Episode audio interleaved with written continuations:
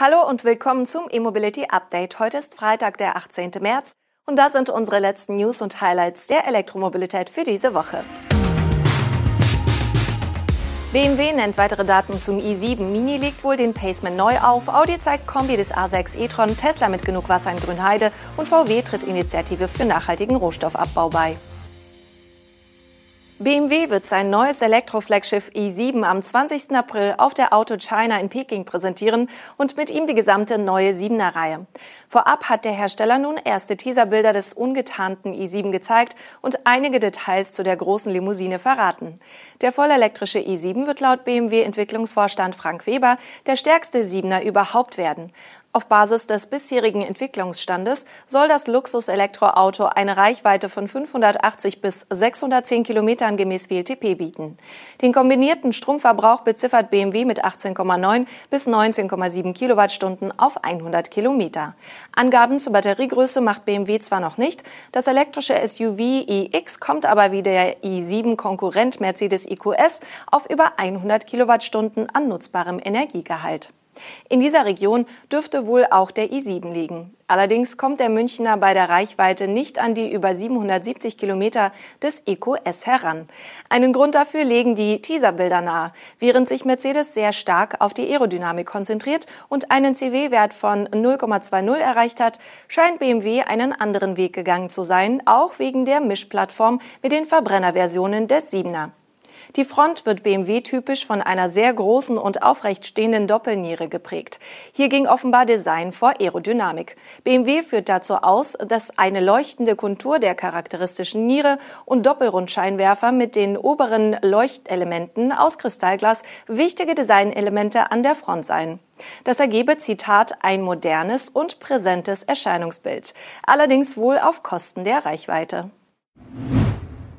Die BMW-Marke Mini plant laut eines Medienberichts für 2024 ein Revival des Paceman als Elektro-Crossover.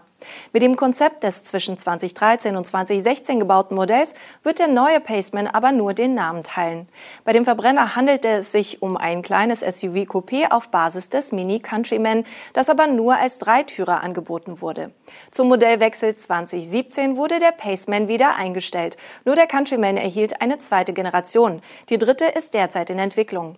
Der neue Paceman soll hingegen ein Viertürer werden, wie das Car Magazine schreibt. Demnach soll der Mini Paceman gegen Modelle wie den Opel Mokka E und den inzwischen bestätigten Elektro Puma von Ford antreten. Ein großer Unterschied zu den genannten Modellen, den Paceman soll es auch mit Allradantrieb geben. Auch bei der Batterie und Reichweite würde der Paceman zumindest den Mokka E übertreffen, wenn die Informationen zutreffen. Das Magazin gibt hier eine Batteriegröße von 60 Kilowattstunden und eine Reichweite von rund 400 Kilometern an. Offen ist, auf welcher Plattform ein elektrischer Paceman basieren wird und wo er produziert werden soll. Unabhängig davon soll die Marke bis 2030 voll elektrisch sein. Audi hat mit dem A6 Avant e-tron Konzept die Studie eines elektrischen Kombis vorgestellt. Das seriennahe Konzept soll einen konkreten Ausblick auf das für 2024 geplante Serienmodell geben. Die entsprechende Limousine der Audi A6 e-tron hatte als Studie bereits im April 2021 seine Premiere und trug damals bereits zu 95 Prozent das Seriendesign. Es überrascht also nicht, dass das nun enthüllte Kombikonzept sehr viele Elemente des A6 e-tron Konzept übernimmt, bis auf das Heck natürlich. Die Kombi-Studie soll sogar schon zu 98 Prozent dem Seriendesign entsprechen. Das für einen Kombi wichtige Kofferraumvolumen und die Abmessungen des Ladeabteils nennt Audi allerdings nicht. Die Länge von 4,96 Metern und der Radstand von 2,95 Metern entsprechen der Limousine. Die Heckscheibe des Avant steht nicht komplett senkrecht, aber auch nicht so flach wie bei anderen Verbrennerkombis dieser Größe, was auf ein gutes Ladevolumen schließen lässt. Allerdings wirkt die Ladekante auch aufgrund der beiden angedeuteten Diffusoren am Heck sehr hoch und die Höhe der Kofferraumöffnung eher gering. Der Antrieb der Kombistudie entspricht derweil der Limousine. Der elektrische Allradantrieb leistet 350 kW. Die Batterie wird um die 100 Kilowattstunden groß sein. Diese soll in der Limousine wie im Kombi für rund 700 Kilometer Reichweite sorgen. Der Akku kann mit bis zu 270 kW geladen werden. Er soll in 10 Minuten Strom für bis zu 300 Kilometer aufnehmen können. Die Ladung von 5 auf 80 Prozent soll weniger als 25 Minuten dauern. Mit der Kombination aus Ladeleistung und Reichweite soll die A6-Familie laut Audi kompromisslos langstreckentauglich sein. Mit dem A6 e-tron Avant-Konzept hat Audi übrigens auch als erster der drei deutschen Premium-Hersteller einen Elektrokombi in der Dienstwagenklasse bestätigt. Hierzulande ist diese Karosserie besonders beliebt. Tesla kann laut eines Medienberichts wie geplant mit dem Produktionshochlauf in der Giga Berlin fortfahren. Demnach wird der Wasserverband Strausberg-Erkner den Liefervertrag nicht wie zwischenzeitlich angedroht kündigen. Bei einem Krisengespräch in der Potsdamer Staatskanzlei einigte man sich offenbar darauf, dass der Versorger bei Wassermangel 1,3 Millionen Kubikmeter mehr fördern darf als bisher geduldet. Tesla hatte am 4. März die finale umweltrechtliche Genehmigung für die Fabrik in Grünheide erhalten. Am selben Tag entschied das Verwaltungs Verwaltungsgericht Frankfurt oder, dass die 2020 ausgestellte wasserrechtliche Genehmigung rechtswidrig und nicht vollziehbar sei. Das Verfahren muss unter Einbeziehung der Öffentlichkeit wiederholt werden.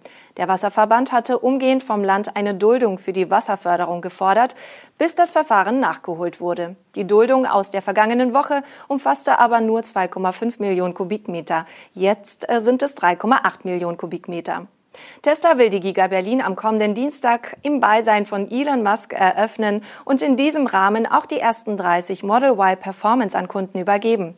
Angeblich wurden die 30 Fahrzeuge am Dienstag in Grünheide produziert. Der Volkswagen-Konzern ist der Initiative for Responsible Mining Assurance beigetreten. Die Initiative setzt sich dafür ein, strenge Standards für den verantwortungsvollen Abbau von Rohstoffen zu etablieren. Dabei handelt es sich um eine Allianz von NGOs, Gewerkschaften, betroffenen lokalen Gemeinschaften, Investoren, Minenbetreibern und Rohstoffkunden. Die Gruppe zählt nach eigenen Angaben mehr als 50 Mitglieder. Volkswagen ist nicht der erste Vertreter aus der Autobranche. BMW ist Anfang 2020 als erster Autohersteller beigetreten, später im Jahr 2020 auch Mercedes-Benz.